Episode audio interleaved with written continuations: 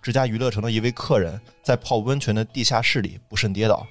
脑门正好磕在了温泉池边的石头上，鲜血四溢，当场就死亡了。整个温泉室里都弥漫着这种血腥的味儿味道啊！嗯哎呀，门口吊着那个钟馗像啊，嗯就在那一天自己崩坏了。他那个七幺幺呢，有一个前门，有一个后门，但是在晚上的时候呢，他只开前门不开后门，嗯因为店源会比较少。嗯，对同，时开两个门呢，因为他后门是直接通到商场里面的，哎啊这嗯晚上商场里面就你想这都关了，关了黑咕隆咚还那么高，对，肯定是没有人再去进去了。但是他们店长会嘱咐他们店员，如果有人进店买东西没结账，直接穿后门走了，嗯，就不要拦他。哇，哎呦我的天！寂静的空气中，突然有一阵细细的声音传来，就像是人站在你的身后，贴着耳朵说一样：“我们一直在这里，你们不要再打扰这边的我们了。”一群人吓得冲出了精神病院，没命的往街上跑，头也不敢回的，就这样散去了。一个老太太啊，晚饭后就遛弯儿回来了。上楼梯的时候啊，看见家门口正对着门的时候，有一个长发披肩的女人。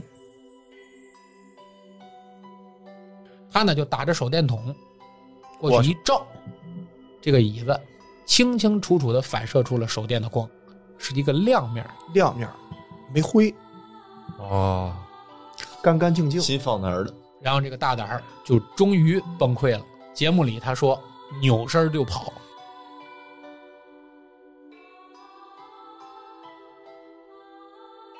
各位听众，大家好！欢迎大家再次光临我们这个“人走茶不凉，客来酒留香”的侃爷茶馆儿。今天啊，我们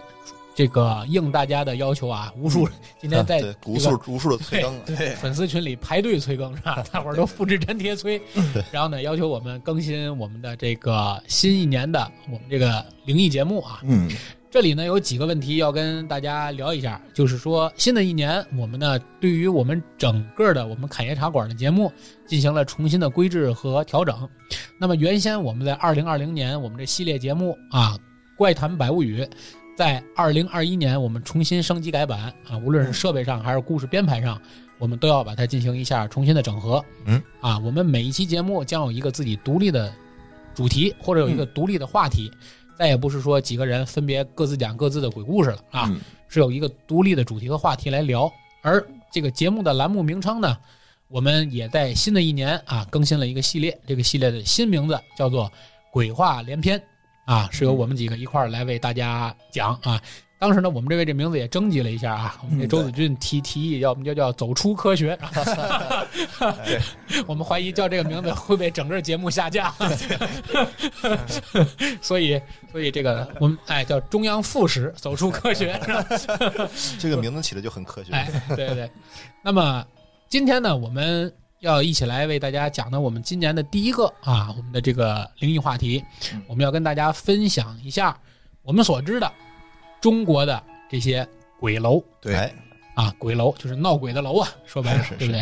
啊，我们来分享一下中国的十大鬼楼，一嗯共为大家分享十个。嗯，那么，呃，大家如果在网上搜呢，可以搜到各种这个网上的版本版本关于对十大鬼楼，因为好像对咱中国无论做什么都爱排个十 大，是吧大对，就必须得凑个十，是吧对这样显得多是吧？对是但是呢，我们并没有按照网上的传统版本这个嗯十大鬼楼来讲，是吧？而是我们自己根据自己对这个故事的了解，或者是根据我们对这个故事的精彩程度，嗯，对，进行了一个我们心里的排名。对，但是这里要跟大家明确说的是，我们今天所讲的这个十大鬼楼排名不分先后，嗯啊，对并不是说最后一个就最最闹得最凶就可以不听是吧？ 啊，是没有排名先后顺序的，但是这是我们公认的，认为是比较值得跟大家来分享的对，是十大鬼楼。其实呢，前不久呢，就是在二零二零年的十二月三号啊，嗯，在这个微博上火了一篇帖子啊，嗯火了一个话题吧，就啊，这个话题曾一度基本上也到了这个微博热搜了啊，就是阿里呢拍卖了一套房子，嗯这套房子呢是一个凶宅哦，啊，是一个凶凶宅哦，凶宅，就是说这个房子里可能出现过这种刑事案件刑事案啊件，或者是事故有啊哎，有人传闻说这房子里可能不干净是吧？哦，然后呢对嗯，他为了把这套房子卖出去呢，他在网上呢重金招聘一个凶宅的试住主播哦哇，哎，就让人这个主当播时住我也进去看。到了，哎，对住对一对宿对，对，就进去住一天，然后呢，把他在里面的这所有的这种情况呢，随时给他直播出来。哎，啊，然后呢是这个要求呢是主播必须要住满二十四小时嗯，啊，住先薪资呢是一分钟对对，一元啊，一分分钟钟一块钱，钱，对，一分钟一块钱，要求这个主播呢，对一反分正钟一块钱哎，嗯要求这个主播呢是在凶宅试住二十四小时，并通过直播讲解自己的试住体验，而且 要是一个坚定的无神论者啊，我们肯哎定都不行了， 是吧？要相信科学，不怕在深夜听鬼故 事，哎这个我估计可能我们的听众们应该是能做到，对是对吧？对，第三呢是要通过自己的体验对不评能走出估科 学评估房子是否适合居住 啊，要有星级酒店试睡经验的加分 是吧？嚯，这个呃，福利嗯贷就看我们这说 个的，我主要是没有试水经验，对你主要是没有，但是你经验是不少的，，经验是不少 你有很多实际经历。本来没事儿，你一住看见了对打出来，对，那么其实呢，也就是借着这个新闻呢，引出了我们今天的话题，就是要为大家来聊一聊我们的这个中国十大鬼楼啊。哎那咱闲话少说，切入正题。第一个为大家带来这个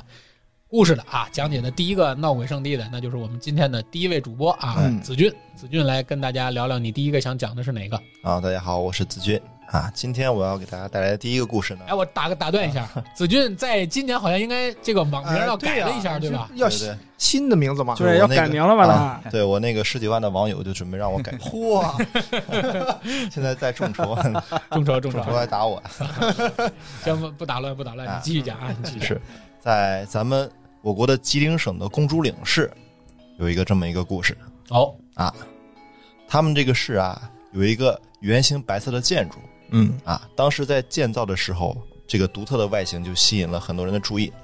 虽然具体的这个修建时间已经不可考证了，但是从这个建筑风格来看，应该是咱们那个八九十年代的样子嗯啊。这个时候也是那些诡异传闻最凶的时候。嗯对啊，和其他鬼楼不一样啊，公主岭这个鬼楼是一栋比较新的房子，大多数都是那种风雨啊摧残留下的痕迹。嗯按照常理来说，这样的房子啊，成为鬼楼是的确特别不正常。嗯，但是那些厉鬼啊，才不看你这个房子新还是不新，来到这里就霍霍，对吧，来这里就称王称霸。嘿，这个公主岭的鬼楼啊，外观特别新颖，当时也斥了巨资打造，就还没有建成的时候，已经成为了这个城市的地标性建筑。一时间，这这座样式特别洋气的圆楼啊，就成为了人们谈论的焦点。但是在这这座洋楼建成的时候之前，可以说这个诡异的事件不断。嗯，就在这栋楼快要封顶的时候，可怕的事情发生了。嗯，哎，有一天，一个工人中午吃了点饭，喝了点酒，吃完饭回到工地，他本该去休息，却鬼使神差神差的又继续干活了。喝多了啊呗。后哎，这名工人独自一个人进行八楼的扫尾工作。哦，但是不知发生了什么，这名工人居然从八楼掉了下去，正好掉在了地面裸露的钢筋上，哎呦哎，呦，钢筋从后背贯穿胸膛，有脑浆四溅，死相极其的残忍。没有人知道是究竟发生了什么，才使这名工人从八楼掉下来。大家应该知道啊，就是工地上如果摔死的人，其实也不算什么特别稀奇的事情了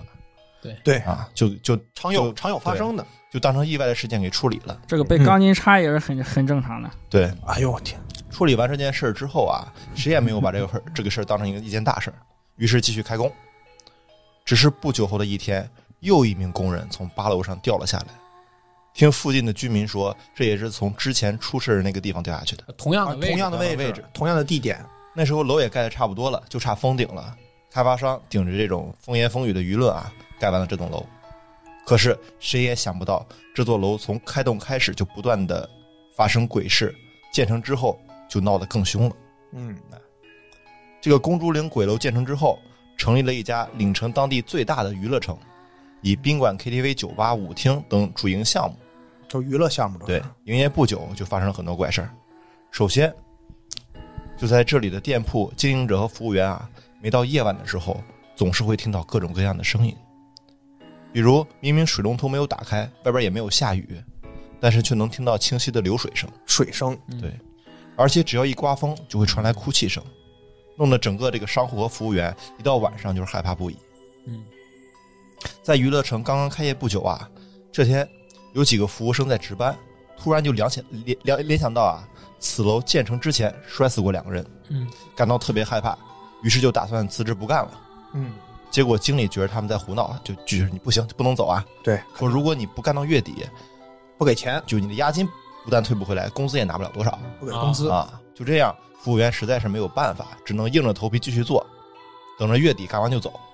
结果没过几天，打算离职的这两个服务员和此前并没有任何异常的保安，三个人一起从八楼跳了下去。也是八楼。对，与以前坠楼的地点是同一位置。我的天哪！此事一出，娱乐城的老板是坐不住了啊，这才发现事情非同小可，不敢再耽误了，赶紧找了一位先生来看。先生说：“你这个地方啊，阴气太重，需要在正门的上方吊一尊钟馗的雕像，来镇压邪祟。”老板只得照办啊，一是宁可信其有，不可信其无；二是可以安定一下军心啊，对生意可以继续做下去。但是没想到的是，这栋鬼楼的邪性连钟馗老爷子都镇镇压不住。钟馗都不管用，好嘛，没过多久，这家娱乐城的一位客人在泡温泉的地下室里不慎跌倒，脑门正好磕在了温泉池边的石头上，鲜血四溢，当场就死亡了。整个温泉室里都弥漫着这种血腥的味儿味道啊哎！呀，门口吊着那个钟馗像啊，就在那一天自己崩坏了，掉了掉下下来。来了，这样一来，这个鬼楼之名就不胫而走我天哪，啊！据老一辈的人说啊，这块地方以前是埋日本鬼子尸体的地方。日本战败之后，活着的鬼子都回国了，但是死的在这死在这里的小鬼子啊，就真的变成了孤魂野鬼。难怪钟馗镇不住，真不啊错外国鬼不归咱 国内管。勾拿不来，咱们听众如果有去过公主岭的朋友啊，都知道现在这栋楼的里面还有一个巨大的观音菩萨的雕像，就摆在门前，据说是要镇压住邪灵邪灵鬼怪。在此之前不是摆的钟馗像嘛，但是依旧有很多人都非常离奇的从公主岭这八楼跳下去自杀，可以说是完全也不是自自愿自杀这种情况嗯啊，肯定是有什么邪祟啊。对，但是钟馗可能镇压不住这这群恶鬼，所以说就摆了一个巨大的菩萨像，但是好像还是没什么作用，导致这里被废弃掉了。嗯，后来啊，生意是没法做了。建这座楼时啊，老板向银行贷款了八百多万，本来打算着赚了钱之后就是还银行贷款嘛，嗯，那这下还款也无望了。而且就在这时，还被查出查出来他偷税漏税，老板够倒霉的啊！这个老板直接就被判刑，此楼被法院以极低的价格拍卖出去偿还贷款。 用低价格买这个鬼楼的这个包工头啊，是一个三十多岁的愣头青，他也打算哎重新翻修一下，做点别的生意啊，毕竟便宜。胆儿还挺大哈。对，没想到一开工又死人了。于是有人传说啊，这栋楼封不了顶，一动工就死人。后来这栋楼闹得实在太凶，没人就再敢打这这栋楼的主意了。嗯，自从这座鬼楼废弃之后啊，这个鬼楼变成了附近人们寻短见的自杀圣地。呵，啊嚯，听说每隔几年就会死一个人，又来这 儿了。啊，在二零一七年啊，还出现过一条人命，有一个退休的教师得了抑郁症，进了这个楼里边，从楼上跳了下去。于是后来有人用砖头和石头把这个楼都封开封死了，再也没有人进得去进得去了。嗯就不让人进去了。对，这就是我给大家带来的第一个故事。公主岭的故事讲完了，嗯那第二个故事大齐来，嗯，大家好，我是吴大奇。哎，哎呀，今天呢，终于不是讲我自己的事情了啊， 所以呢，那个神经没有绷得这么紧啊。 嗯今天呢，这个主题呢是讲中国十大鬼楼。呃刚才子俊讲的是吉林的，嗯在咱们东北，东北，然后接下来我给大家带来一个咱们中国的南方啊、香港。啊嗯香港，香港对我跟大家聊一聊这个香港的这个凶邪之地啊。说到这个香港闹鬼比较凶的地方，这个香港的鬼街肯定是榜上有名。它在香港的这个知名程度啊，是丝毫不亚于北京城的那个京城八十一号。 哦，而这个地方呢京城81号，而这个地方呢又不同于这个京城八十一号。香港鬼街呢，它不是一栋楼或者是一座宅院，它有闹鬼的这个传闻，而是这个整个这个高街地区有多个地方都有灵异事情的传说。其中呢，比较有名的，也是呢最凶邪的一个，就是高街精神病院和这个高街施家工施家车库。施哈施家是尸体的尸，啊尸体的尸，我然姓后氏哦那么啊嗯对尸体的尸。嗯，咱们呢，下面先来聊聊这个高阶的精神病院。高阶鬼屋的这个名字，就是因为这家医院在没有拆除之，在没有拆除重建之前呢，这里呢也是整个高阶最先传出灵异事件的地方，也是传出灵异事件最多的地方。嗯呃，下面就是我找到了几个传闻啊。呃，传闻一是在上世纪七十年代，有很多开车经过的人呢，都曾听到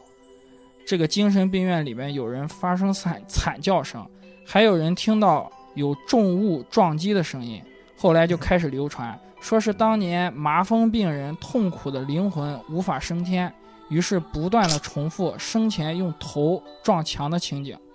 也有的说是被日军杀死的亡灵怨念无法散去，只能在天黑后发泄自己的不满。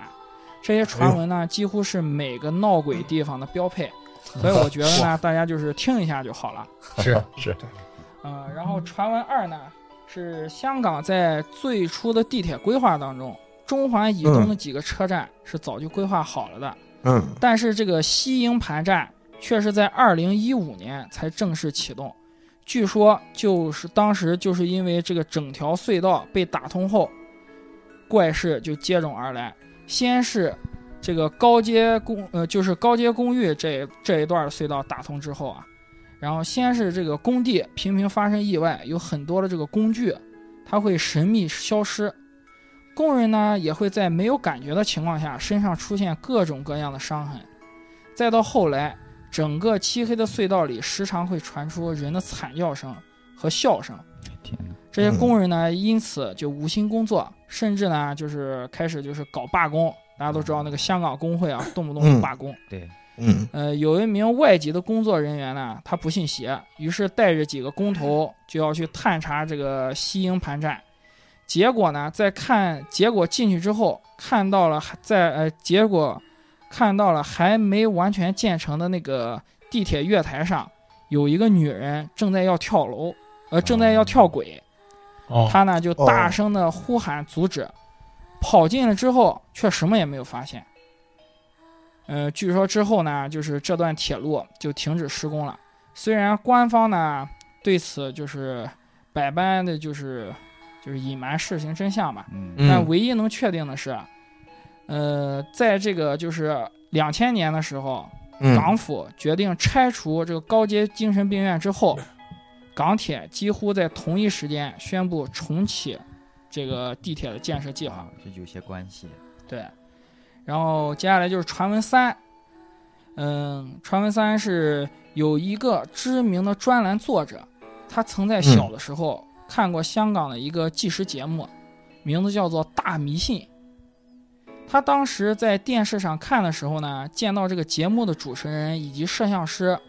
在走进高阶精神病院的时候，拍到里面的一个半截楼梯上站着嗯一个背过身去的神父。好吓人，我操，嗯背着身就子，是咱们教堂里边那个神父啊，神父，对，背背着着身的一身个人背过是吧身的一个背神父，啊背着人是神父，对。然而呢，这个主持人及摄影师似乎并没有发现，他们看不见，对他们看不见。哦接着这个哦作家呢，他就仔细一看，发现这位神父的衣服下面呢是没有双脚的，悬浮在空中。飘起来，他揉了揉眼睛，对阿他飘揉了揉眼睛，再看屏幕时，他发现原来背对着镜头的神父竟然把头转了过来，直勾勾地盯着电视电视前电视机前的自己。哦，只有他嚯看得见吗？是吧神父呢，似乎察觉到了作家能看到他，于是慢慢悠悠地飘到了屏幕前。当神父的整张脸挤满了屏幕，两个眼睛死死地盯着作家时，作家这才看见神父惨白的脸上，眼眶中竟然没有眼珠，只有两个漆黑黑的空洞。我的天哪，这个作家吓得立刻尖叫着把电视机关上。他的妈妈因为跟他坐在一起看，见到他关了电视机，于是把他骂了一顿。他害怕地问他妈妈：“刚才有没有在电视在节目里看到有一个鬼飘过来看着屏幕？”他妈妈又把他痛骂了一顿，说他他妈就说我什么都没有看到。然后几年之后呢，他就是长大了嘛，他就跟他的一群同学就谈到这个儿时见到这个鬼的事情，他的同学呢就笑话他说那个节目当时大家都看了。说是要到处拍鬼，结果是根本什么都没有拍到，然后没播几期，就因为他那个观看量太低，嗯嗯被电视台给停播了。嗯他当时呢就非常气愤，就跟他同学说：“要不咱们上这个高阶精神病院去夜探一番。”他的同学呢，因为当时都很年轻嘛，年轻人年轻气盛不，怕死，对， 比较猛，年轻人。他当场就对当场就答应了。接着呢，他们就当、呃、接着呢，他们就选了一个晚上，然后到了这个高阶病精神病院里面。他们一进去就发现这里面呢是气氛阴森，由于闲置了多年，很多地方都已经残破不堪，又加上呢，当时当时正好是初秋，这个冷风这个凉风一吹过来，他们每个人呢都有些害怕了，都感到后悔，但是呢，为了面子都不敢说出来。这个作家呢，走到节目里拍到的，拍到那个神父的半截楼梯，然后跟他的同学说：“我就是在这个地方看见神父的。”一开始，同学们呢都有些害怕，但没过多久就都开始笑了，说：“你那里什么都没有，倒是只有废墟一片。”嗯，然后他被这些同学的就是冷言冷语啊，就是气到了，然后他就在大喊、说：“神父啊，你在哪里？我就是之前看到你的人。这不是找”死此吗？时，哎呦，寂静的空气中突然有一阵细细的声音传来，就像是人站在你的身后贴着耳朵说一样：“我们一直在这里，你们不要再打扰这边的我们了。” 哇，一群人吓得冲出了精神病院，没命的往街上跑，头也不敢回的，就这样散去了。那么，为什么就是一座这个精神病院会这么凶？从香港政府的古物古迹办事处的记载中，或许可以找到原因啊。呃，这个高阶精神病院它建立于一八九二年，最初是作为这个香港皇家医院的外籍护士的宿舍，嗯住的都是护士啊。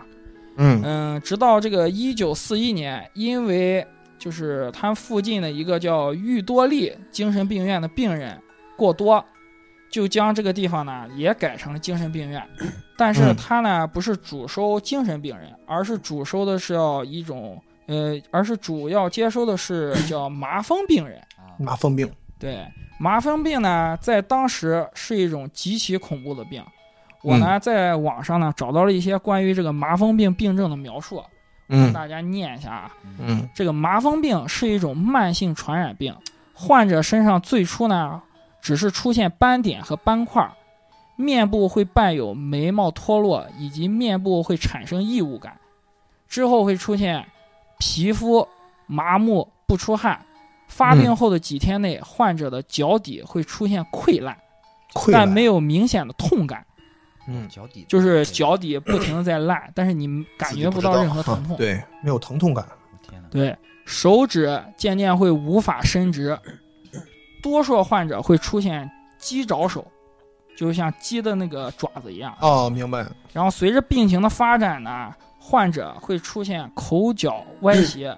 眼睛睡觉的时候都无法合拢，同时呢会长得越来越像兔子的眼睛，就长得越来越像兔子。嗯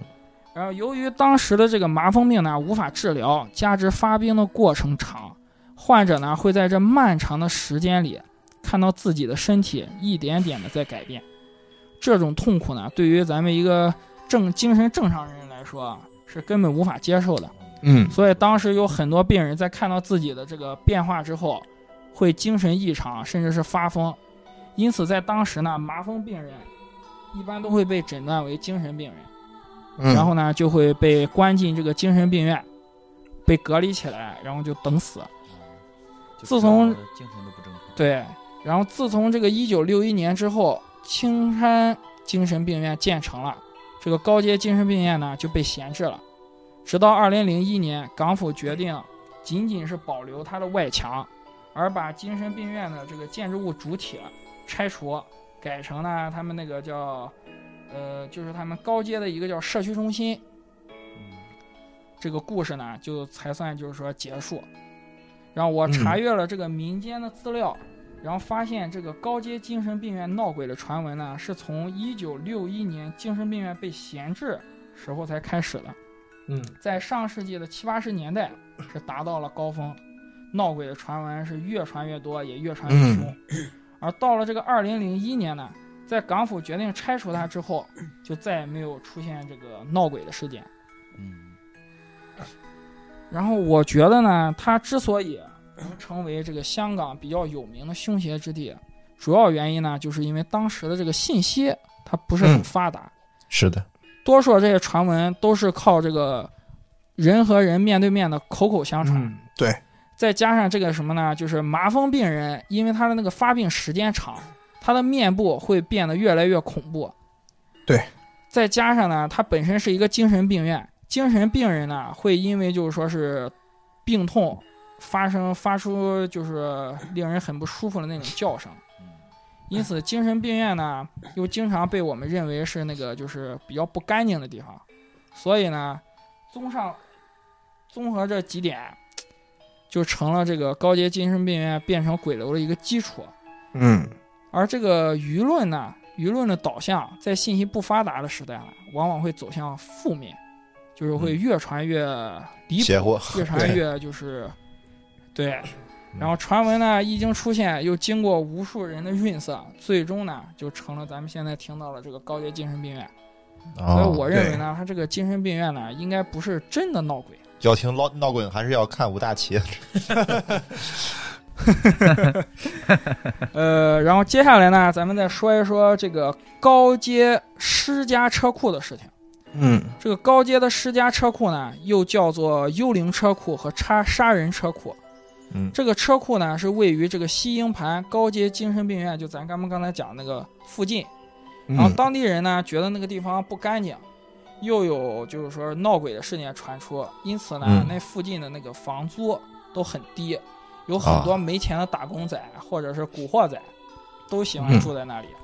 而这个南哥，南哥在住在那 里吗？南哥，南哥，呃，然后这个高阶的私家车库闹鬼的传闻，最初发生的地方呢，就是在这个地方。嗯上世纪九十年代，高街上有一个给别人开货车拉货的人，他名字呢叫阿强，因为认识几个古惑仔，所以往日里呢十分的嚣张。嗯，他非常喜欢喝酒，然后一喝醉呢就会站在街口，就是骂路过的行人。俊哥吗？ 子俊，子俊，喝多了骂人。没有 过，哎呦，爆票好像， 哎呦，呃然后这个街里邻居呢都是敢怒不敢言。嗯高街当时有一 个地下车库，然后里边的车位呢都是公用的，就是并不固定，谁都可以在这里停车。嗯有一次呢，这个阿强干私活，给一个黑社会的大哥拉了一箱黑货，然后赚了好大一笔钱，就买了一辆这个二手的卡车，准备过一段时间呢就自己单干。嗯然后他就看中了这个车库，他就看中车库里一个离这个出口最近、出车库也是最方便的地方。嗯，然后为了独霸这个车位呢，他呢居然找了一个木板子，然后呢用红色的笔在上面写着“私家车位，停者必死”八个大字。哇啊，真凶真啊！狠！我这天么当时狠我不天道德，真的很不道对德，就很嚣张，是不是？然后嗯街坊邻居呢都暗自骂他缺德。而从那以后，路过那个车位的人都说看到那块木牌，老是感觉有一股阴森的气息。而那哦木八个是红色的字呢，就像是用血，就是是像用鲜血写的一样，令人嗯还是毛比较骨。瘆人的哈，因为，对对，啊，确实挺挺吓人的。这嗯，八个因为字觉得恐怖呢，也就真的就没有人去占他那个车位了。啊过了一段时间，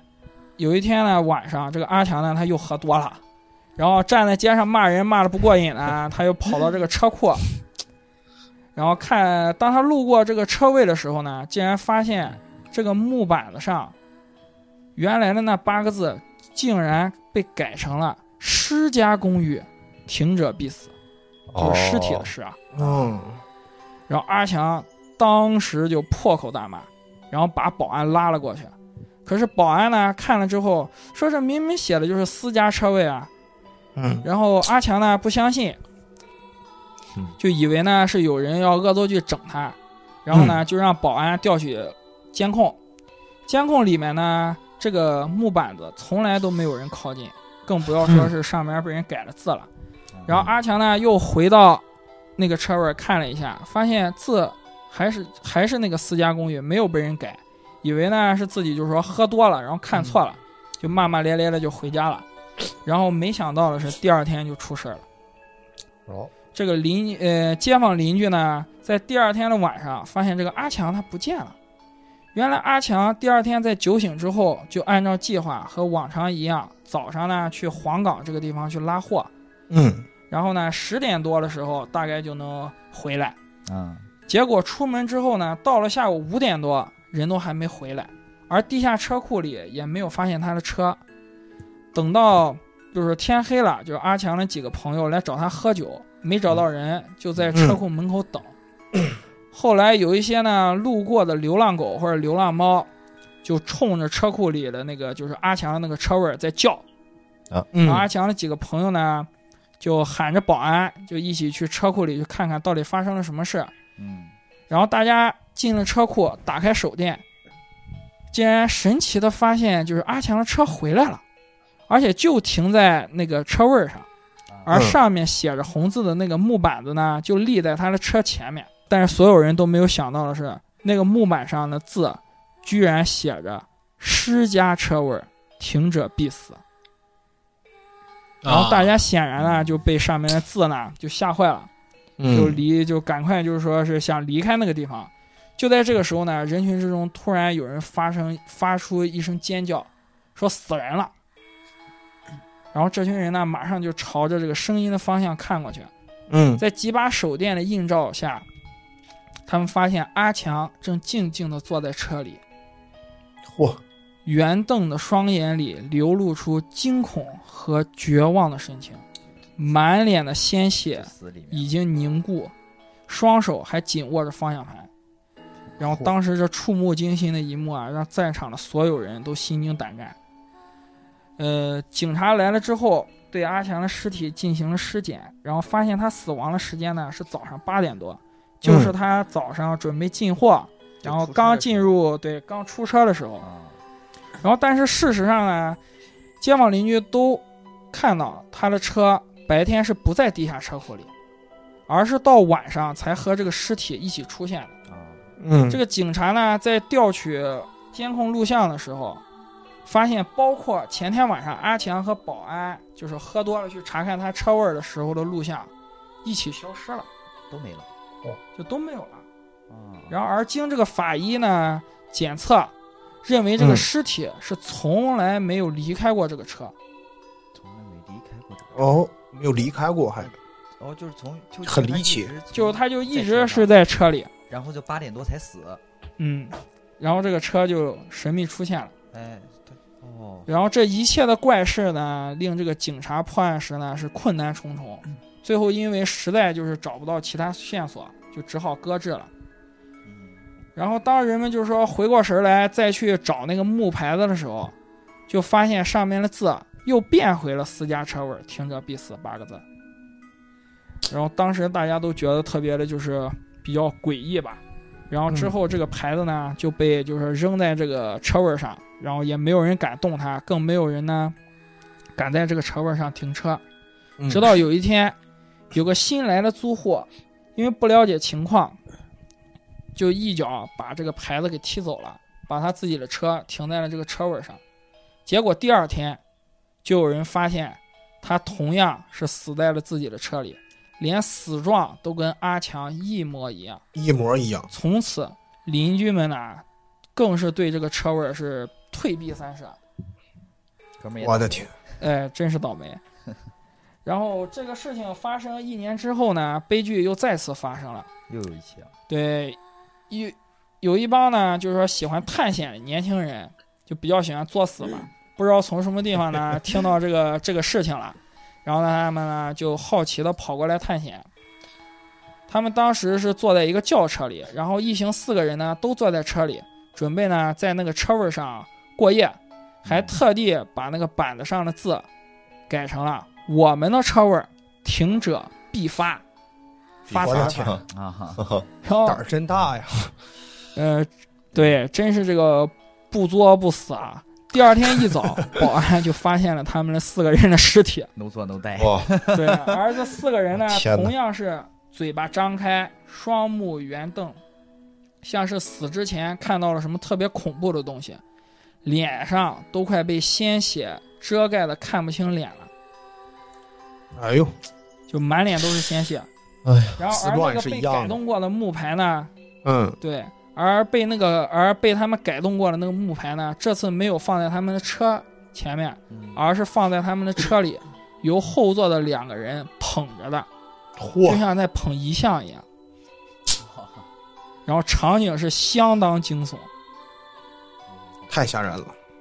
这件事情呢，就是说由于由于这几个年轻人呢，他们是属于那种就是类似于直播吧，嗯，嗯，然后就是这件事情呢就在网上传播开了，在社会上呢造成了不小的恐慌。港府呢嗯随即决定，就是用这个封，就是用水泥、水泥混凝土啊把这个车库给封上。就不太用疯场了，对，然后这个连环的死亡案件，这个连环的死亡事件呢，也就成了这个不解之谜。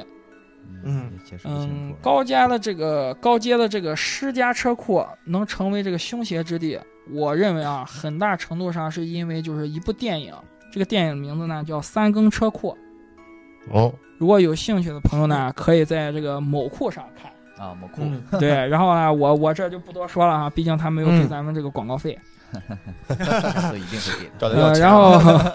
呃，嗯然后这个电影呢，就说这个电影在当时在宣传的时候，就说是根据高街当地的这个街坊邻居的口述，还有就是嗯从警察那里查到了资料，嗯，再加以嗯改编的。啊改编的，嗯，这是他们宣传时候说的话，这个可信度呢，嗯，就不得而知了。虽然这部、这部电影呢上映之后口碑呢不是很佳，票房也很低，但的的确确呢是给之后就是人们就是谈论这个高阶十家车位儿提供了很多的素材。啊，嗯是的，是所以我认为呢，他这个就是在这个电影之后，所有谈论的这个高家高阶十家车库的事情，人呢，他们基本上都是引用了这个嗯《三更车库》这个电影里边的一些情节。哦，嗯，也算是某种意义上的谐音梗啊，谐音梗扣工资。 是的，是的，是的。哎 哦，那个我我的故事就到这儿了。 啊，那那好大齐这讲完了，我也讲一个吧，成吗？我也讲一个，呃 好，好，来吧呃，大家好， 我是小冯啊。呃，不说嘛，新年有了这个新气象，呃，我也给自己起了一个网名吧，叫网名嘛，就笔名嘛，嗯，就妖姬。哦希望大家啊对啊、把把 都胡啊，过年打牌啊，大家把把都胡啊。这要你这是要呼十三虽然幺啊，妖姬对，虽然妖姬这个作用不是特别大，但是也不能没有。那照你这么说，麻将牌每张都有用。我我原来想叫白板的， 嗯，我想了一下哈，就是大家今天讲这个呃十大鬼楼嘛，然后呃我也搜集了一些资料，然后呃看了一些比较有名的这个鬼楼啊，我就觉得挑出来一个，我觉得我比较喜欢的一个哈，就是叫荔湾广场，不知道大家哦有没荔湾有广场这个嗯听说过荔湾广场，广州荔湾广场，呃大家都把这个地方都说什么呢？就叫狮荔湾市场。嗯，荔湾市场，广州荔湾市场，因为因为它这个呃，为什么？因为它这个名字，呃，打在这个上面这个牌子，这个“广”字特别像“诗”这个字，这个下面我会哦讲到哈。呃，在这个讲故事之前啊，给大家呃简单的介绍一下荔湾广场的这个位置和一些这个基本情况。嗯，荔湾广场呢，位于广州市荔湾区最繁华的一个黄金地段。嗯，呃，下九路的荔湾广场是一座占地四万多平方米、拥有六层、共十四万平方米的商场，两这千么多大间商铺以及八栋这个呃商住啊，共一千六百多套豪华住宅，总建筑面积是三十一万平方米，集居住、饮食、购物、娱乐于一体的一个大型现代化商住群楼啊。广场的这个设计非常独特，气势磅礴，规模非常宏大，呃，居东南亚商铺规模之最啊，东南亚之最啊，非常厉害。现一些国际名牌零售和中西美食都已在这里陆续开业。呃，上面是高层的这个豪华住宅，六层以下则是这个商场。广场分为南北两座，就是南北塔、南南塔和北塔。嗯北塔靠近长寿路，感觉这个稍微冷清一点儿，主要经营就是一些玉器、服装。然后荔湾广场的隔壁就是著名的戴河路玉器街，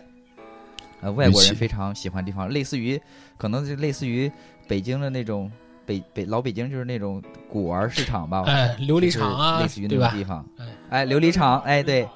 琉璃厂，北北塔呢，还有一些什么保龄球馆啊，著名的一些夜店谱点，叫什么 House 嗯 Disco、House Disco，一听就非常摇滚啊，就就 Disco 就 disco。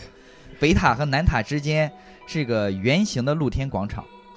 嗯呃，环着这个广场的地下呢，有一些小商铺，经营嗯一些这个外贸出口服装。南塔的地下有一些专卖店，比如沿岸耐克和什么百事流行鞋，还有一些国外的品牌都非常多。三嗯层呢就有肯德基、日本料理，然后一些餐厅，丰富多样。呃，确实这样一看，这个荔湾广场是非常的不错，而且确实繁华。好地方啊，呃，但是对，但是呢，说实话， 这个荔湾广场出名的地方，不仅仅是这个上下九条的这个步行街啊，而是真实的发生过很多这个跳楼和一些闹鬼的一个地方，因为这些出的出的名。嗯，就是由于这多次有跳楼事件的发生，这里被称为这个叫跳楼者的圣地，就有点类似于俊哥刚才说的那个地方，就是跳楼者的圣地。这个比不上你那个，呃，如如果大家去过这个荔湾广场的话， 请注意一下这个楼顶的上面四个大字，就是咱这个开篇刚讲的这个哈，用草书写着“荔湾广场”四个大字，而“荔湾广场”这个“广”字写的非常像一个尸体的“尸”字，这个连起来啊，就像叫荔湾尸场，停放尸体的地方，尸场。晚上啊，就是尤为的这个阴森恐怖。所以这也就是这个荔湾市场的这个由来。然后荔湾市场出名了之后呢，就是有很多啊，就是好事群众嘛，像我们每每篇都要讲这个好事群众啊， 对，然后找来了这个荔湾广场的这个卫星图啊，从高空去俯视，这个荔湾广场在空中俯瞰，就像是一个八卦，五行八卦啊、呃有人说是用来镇邪的，有人觉得呢像八个墓碑，中间圆，像放罐子的地方。啊，还有人说，从鸟瞰图上看这个荔湾广场的时候啊，感觉它就是一座坟墓。坟墓啊，荔湾广场呢，对，就像一个坟墓，它很奇怪的一个这个布局，哎，设计布局，对，对很奇对怪。对，这荔湾广场为什么这么邪乎呢？就今天给大家哎开始安利这一个故事啊，讲一讲哎这个故事，这个起因。当时这个荔湾广场原址啊，原来就是在拆迁之前建成这个荔湾广场之前啊，是广州西关的典型的一个百家密集式住宅区和一个小部分的乱葬岗，就有点像咱现在所住的这个啊、就是那种平房区啊，就是一些平呃房，哎对后面还有坟棚户区，棚户区改造，哦哎，棚户区改造才把这些东西拆掉的。然后呢，第一个开发商是广建集团的第一任开发老总，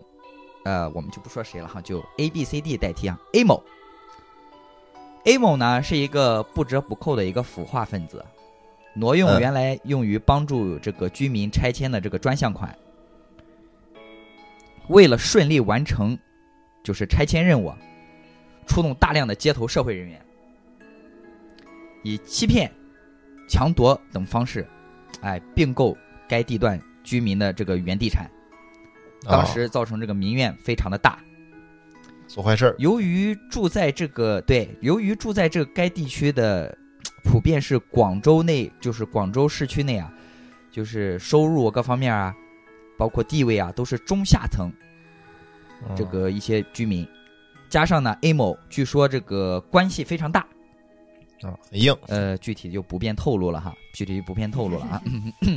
一众人反正就是动不了他， 你你动人不了再多也不管用，我一个人， 哎，我一个人，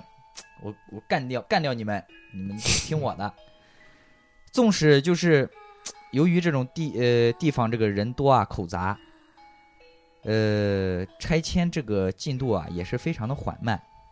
嗯但是这个 A 某还是很缺德啊，就是竟想出来放火去烧屋这种损招。真结损果在一九九三年八月间就有一场大火，把该地区百分之六十的房子全部烧光，烧死了二十四人，伤十二人，一百多人无家可归。嚯，很恶性的一个事件啊，一百多人无家可归。据说发生这种重大的事故之后，市里的相关领导，哎，这才姗姗来迟啊，才才嘖逐渐重视起来。呃，当然，所以这个 A 某呢，也确实，嗯，就是因为这种违纪事这个行为啊，也锒铛入狱了，也算遭到了报应。关起来了，嗯，自此，这个拆迁工作呢也就不了了之，就先嗯搁置了一段时间。而该地段呢，之后就开始经常发生这个闹鬼事件，经常有人在午夜十二点之后，听见有小孩子在哭，老人在打麻将，女人哭，男人的叫喊。总之，那个地方就很少有人再走进去看。嗯后来呢，听说有一个这个云游的高僧来到这个地方，嗯，就知道了这些事情之后呢，他就许下了三天之内为这个呃当地居民啊斩妖除魔，啊呃，收了这些妖魔鬼怪，哎，得夸下海口啊啊！嗯，结果呢，呃，第二天就发现该高僧已横死在一处断瓦之中。嚯就第二天就死了，我天，这样呢，就使这个剩下的居民啊，更相信这里的鬼怨太大、嗯太大，是都无法化解了。高僧高僧都高僧都不言行，记于高此僧对啊，对呀、这个鬼闹的这个越来越厉害啊。当时还剩下的一些居民，就是想当钉子户的，也就算了，也就纷纷争相就离开了。嗯，短短三个月的时间，这片儿地区就只剩下了不到二户二十户人家。都走了，之后呢，这个地区的水电设施啊，政府哎干脆也就不管了，因为嗯，呃，说实话也就二十口人了，然后再加上还经常闹鬼，所以说政府多一事不如少一事嘛，对吧？嗯是的，就是不的，问了。然后基本上那里属于没水没电，垃圾也堆的这一大街都是的，而且这一下雨啊，这个下水道设施啊也都不行了，水就会嗯淹到膝盖。臭啊，加上在广州的相关部门呢也不理事，呃，很快这个地区就变成了一些吸毒者等犯罪分子的天堂，啊、三不管地带嘛。呃，一直到广建的第二任开发老总毕某，阿波茨德的波毕某，嗯，嗯，那波茨，那不是波某吗？啊、波某也可以，也你也可以这么认为啊，波某。 呃，然后那里当时就只剩下了两户人家，两户人家，其中一户人家的儿子是个天生智障，就和俊哥的病情差不多。波呃，某，天天智 有点有点智障，就是天天站在工地前啊，说什么“鬼姐姐，今天你不穿红衣服啦”这这种之类的这种神神叨叨的话。就嗯，如同看到鬼一样，就像就像俊哥喝多酒一样。 又来了， 没完了，你这是， 嗯，然后呢，广建的这第二任的这个开发龙总毕某啊，据说是部队里下来的，部队里下来的，但是呢，嗯，他没有这个遗传这个部队的这个好的优良作风啊，听说也不是个好东西。啊嗯呃，虽然说我我也是一个就是退伍的老兵啊，但是我是一个正直的人，他没不是，我呃他不我是我作证嗯对，他不是。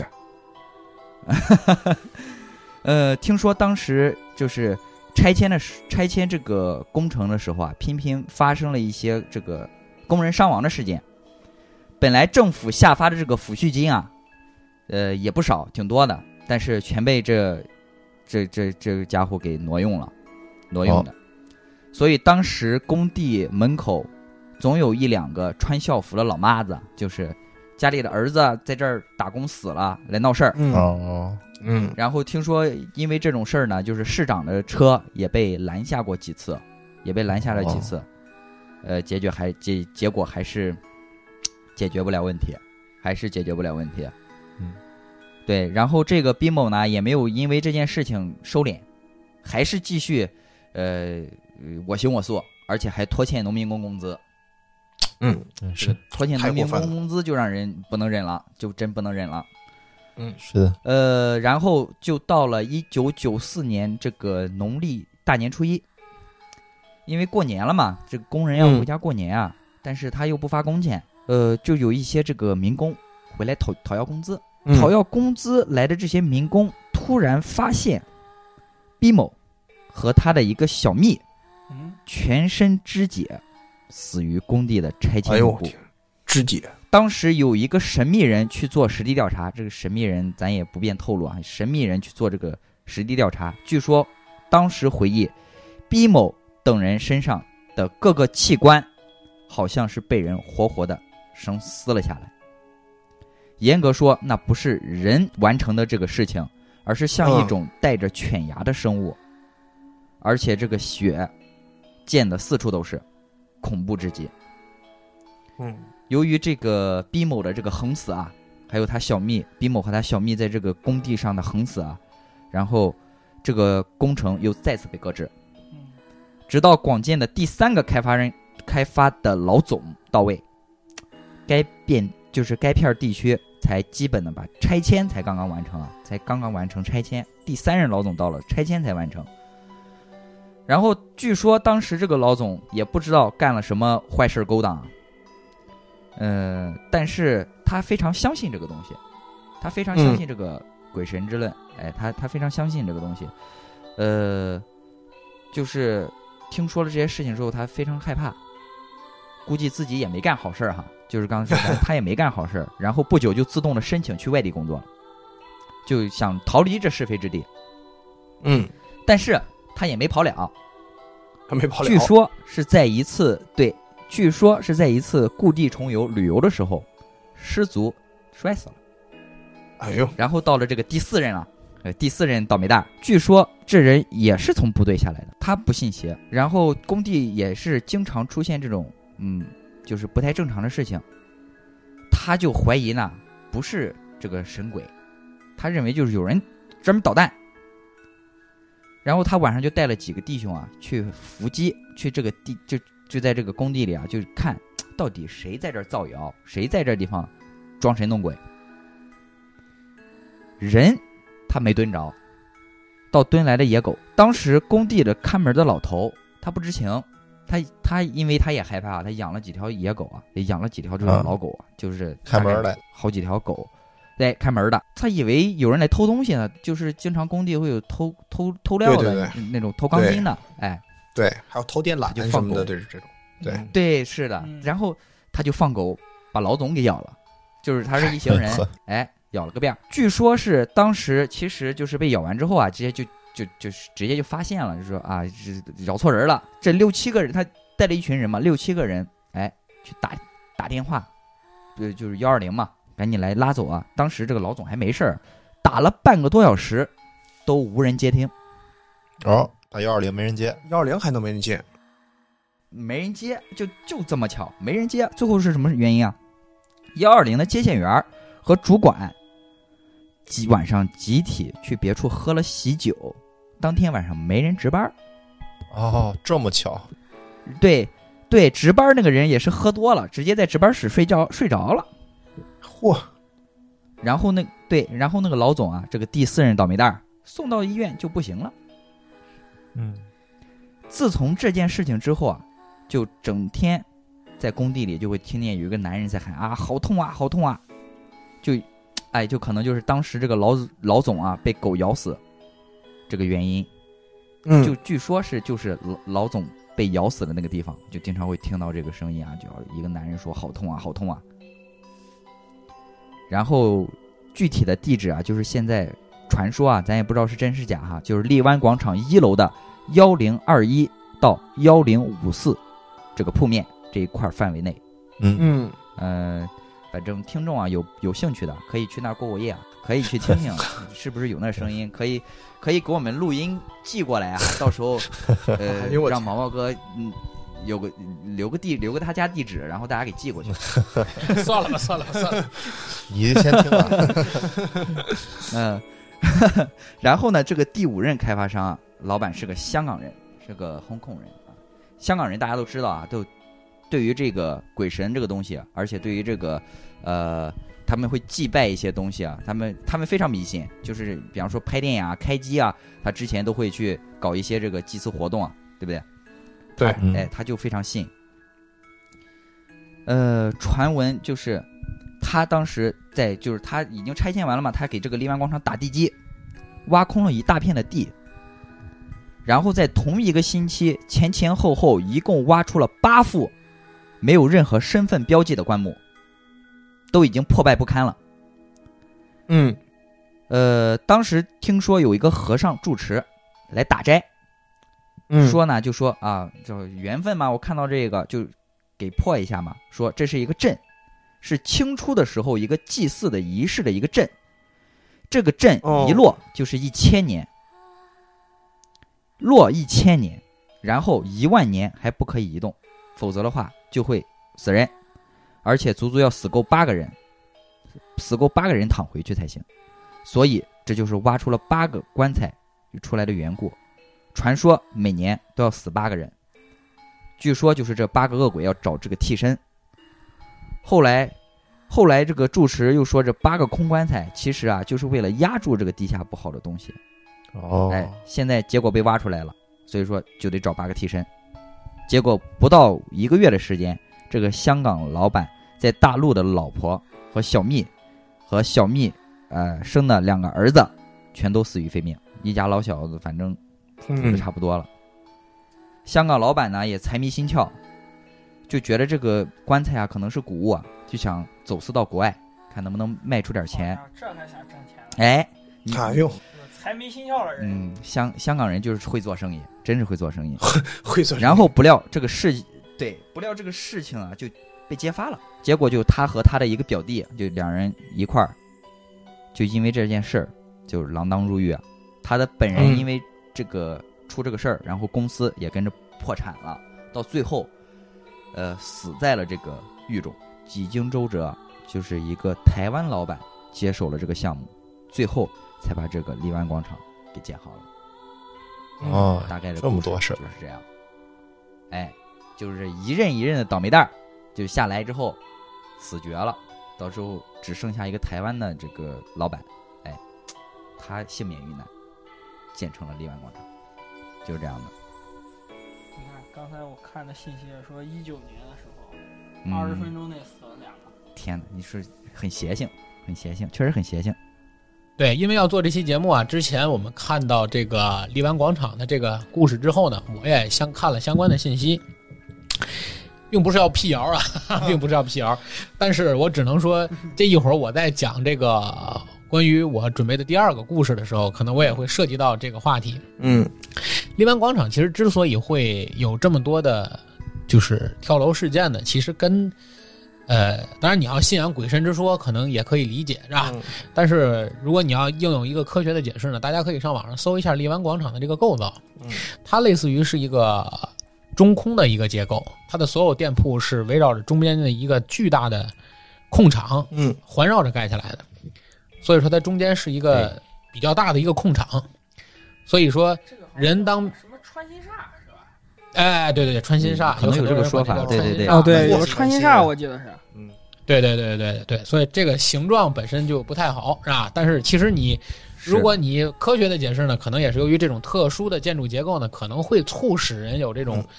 想跳啊，或者是这种想飞翔的这 种欲望，或者是这种啊幻对哦觉在是啊，所以会产生这个问题。是的，是的，其实，在荔湾广场呢，我也问了一下我广州这边的同事啊，因为我有很多广州的朋友嘛，我问了一下他们，在荔湾广场其实闹得最传的最广泛的一个事儿，就是关于荔湾广场下面的七幺幺。嚯，在他们七幺幺啊，我们同事还特意去七幺幺问了一下七幺幺问了一下嗯店员，是这样的，七幺幺确实有这么个说法，就是他那个七幺幺是二十四小时的，嗯，荔湾广场呢七幺幺是二十四小时的。他那个七幺幺呢，有一个前门，有一个后门，但是在晚上的时候呢，他只开前门不开后门，嗯因为店员会比较少。嗯，对同，时开两个门呢，因为它后门是直接通到商场里面的。哎啊这晚上商场里面就你想这都关了，关了黑咕隆咚还那么高，对，肯定是没有人再去进去了。但是他们店长会嘱咐他们店员，如果有人进店买东西没结账，直接穿后门走了，嗯，就不要拦他。哇，哎呦我的天，还有这种事情，嚯，会会嘱咐他们店员我天哪这个问题。好嘛，我 而且他们个太厉害了对，而且他们这个店呢，一进去呢会放一段音乐，就是他可能有这种人体感应嘛，就是嗯，啊当当当当当当当当， 那便利蜂啊，是吧？这不是欢迎光 临对，对类似于放一个欢迎音乐。啊，对，但是经常晚上，但是经常晚上的时候，它那个它不有一般七幺幺都是一个电动门嘛，对，电动门一开，电动门打开放根音据乐，体感，但是并没有人进就来。直接就响了，对，啊哇，对，对，它会门开放音乐，但并没有人进。它晚上经常会遇到这种情况，而且不是一两个店员遇到这种情况了。然我后，的天哪，哪！所以说可能也会，这当然有可能也是传闻啊，就大家人吓人吓死人嘛，对吧？就讲这个故事。当然，荔湾广场我在这里先埋一个扣子啊，我嗯一会儿、我一会儿我一会儿还会讲到关于荔湾哎广场的事儿啊。还有，那么我给大家分享是什么呢？我给大家分享的故事啊，又回到了北方啊，因哎为我们都是北方 人，对啊，又回到了北方。北方有一个特别美丽的城市啊，一个海滨城市，嗯，就是青岛，哎，青岛好地好地方，大家都很熟哎我啊。在那青我岛在那儿当兵，我在那儿当兵，哎，是？吧？好，哎那我就聊聊你当兵地方出现的事 情。 你走了以后，你闯了多大的祸？青岛，大家都知道，啊基本上我们国家著名的这些城市，每个城市基本上都有一条南京路。对，比较大的这几个城市啊哎，都有一条南京路对啊是。的天津有南京路，对吧？对，这个大片儿堵上海有南京路，对吧？同样，青岛也有南京路。 嗯，我今天讲的这个地方，就是在青岛最繁华的这条，也不能叫最啊，现在肯定不是最啊，嗯，因为一般南京路都比较繁华，对对吧？就比较繁华的这条南京路和江西路交口的地方，有这么一栋楼房，这栋楼房就是嗯享誉一时的著名的青岛鬼楼。哎青岛贵了，为什么我说这个房子著名，这栋楼著名呢？嗯因为就因为这栋房子闹鬼的事儿，还上了我们著名的中央十套的那个节目。 大家要注意啊，这不是走走进科学那档栏目啊， 这不是走进不是走这是走出科学啊，大家对是道德的沦丧也，不是走出科学、啊，走出科学还没还没播呢，对，是中央十的那一档叫讲述节目。嗯，这个题目叫讲述，大家回忆一下，应该也是曾经，因为《走进科学》现在也也停播了嘛啊，有有印象，对吧对，讲述，对讲述，是讲述，讲述这个栏目，而且不光中央十做过，嗯，中央十做讲述节目讲这个故事时采访的那些嘉宾，不久之后又被中央十二重新又采访了一遍，可见这个故事法制节目嘛，曾经一度， 哎不，就是也是这种类似于你也知道，嗯，中央电视台拍这种故事素来都是以破梗为目的是吧嗯对？对对但是前面会给你营造气氛，营造的很重是吧？对对对，最后给你破梗。对，但是对对这个这个故事之所以出名，是即使连中央台做这个节目，到最后都没有完善的都给这破个不梗了破掉，哎，没没有破掉这个梗。而且相反是，由于中央十的这档节目播出了这个节目，而且还没把这个梗破好，哎使这个故事一下更传播的就更广了，哎对，更广了。嗯那么这个故事是怎样的呢？其实关于青岛鬼楼的故事啊，应该是从二零零四年开始，嗯这个版本就传出来了。嗯当时传出来有很多的版本，嗯，传的最多的，其实大家都知道，关于鬼楼或者鬼宅，哎，关于这个凶宅是吧？关于这一切，那么，呃，传送最多的版本就是这个，一般来说都是什么深夜里传来女人哭啦风，声啊，对吧？或者是这个这个这个有什么呃异常响动啊呃异常响动，或者哪儿对飘过个人啊？啊，对对对，当然，青岛鬼楼最早传出的版本也是一样的，嗯，他们会说这个楼的顶层会莫名其妙在深夜传来女人的哭声，而且声音非常大，哎呦，哭得非常凄惨啊！而且呢，这个据说有一次哭声特别大的时候呢，楼里几位就是因为老出现这种事儿啊，啊，邻里街坊的几个都出来了，男丁啊，就组织到一块儿，类似于成立一个打鬼小分队啊哇，一块儿就到楼上去看这个事儿到底是怎么回事儿。嗯，然后呢，这个到了传出哭声的那个房间，他们就去敲门，看到底怎么回事儿嘛。嗯，但是无论怎么敲，这个门也敲不开，敲不开，而且从外面来看，这间屋子基本上已经空置很久了，门很脏。可能有落尘啊，有蜘蛛网啊什么的，没人住对没哎人住，据传闻啊，当然这个听着就有点假，就是说他们在敲的过程中，忽然就从门里飘出了一个白影，然后就把这几个人吓得魂飞魄散啊，就就一哄而散，然后就开始纷纷的搬家，嗯，是吧？然后这个，据说那栋楼最后搬走的啊，最后搬走的是一对七十多岁的老年夫妇，嗯，因为你也知道，人到这个年龄啊，对，就已经没有什么恐惧的了，是吧？因为对他来说，就好过像了哎，这么过多了年了，对，就对生活经验也积累的比较对足，我觉得这都不叫事儿嗯。他们为什么搬走呢？是因为他们家的宅店总是莫名其妙的接到电话，就骚扰电话，啊，接起来没声音，接起来没声音，而且这个特别频繁，最后没办法了才搬走。但这个事儿具体和这个说闹鬼这事儿有没有关系，还是纯骚扰电话，这说个好不知，道，因为大家都知道九十年代我们也经常会接到这种电话。对对对，啊，像你们九零后不明白，像我这种八零后那阵年龄已经比较大了，对 吧？我们也经常确实会接到这种骚扰电话，嗯，但是最早流传出来的这个鬼楼版本，其实就是这个版本。但是我们现在听起来，其实没有什么觉得恐怖的，对吧？因为基本上凡是鬼楼、凶宅，这个版本都差不多，对对对，是对吧？对。而现在流传最广的一个版本呢，是一个我们在知乎上的一个网友写的一篇帖子。这个帖子是他在青岛有一次打车的时候，跟这个的士司机聊天的一个完整的聊天记录 嗯啊，是一个完整的聊天记录。嗯而这个完整聊天记录呢，是零五年的一月八号嗯，啊发出来的。而据这个帖子上的记载，这个的士司机当年就是这个鬼楼里的一个住户，哦，也是从那儿搬出来的，哎，也是从那儿搬出来的。然后呢，那个鬼楼的位置呢，电脑我咱说了，是在南京路和江西路的这么一个交口交口上，啊交口。然后呢，我现在就跟大家完整的来说说这个帖子上是怎么写的。嗯啊，因为这里就没有必要去加工它了，就把嗯原来的帖子原汁原味的跟大家说一下。嗯零五年一月八日，一次外出回家，那晚已经是晚上十一点多了。嗯，故事的主人公啊，我们后面简称就叫我、啊，行，我打车回家，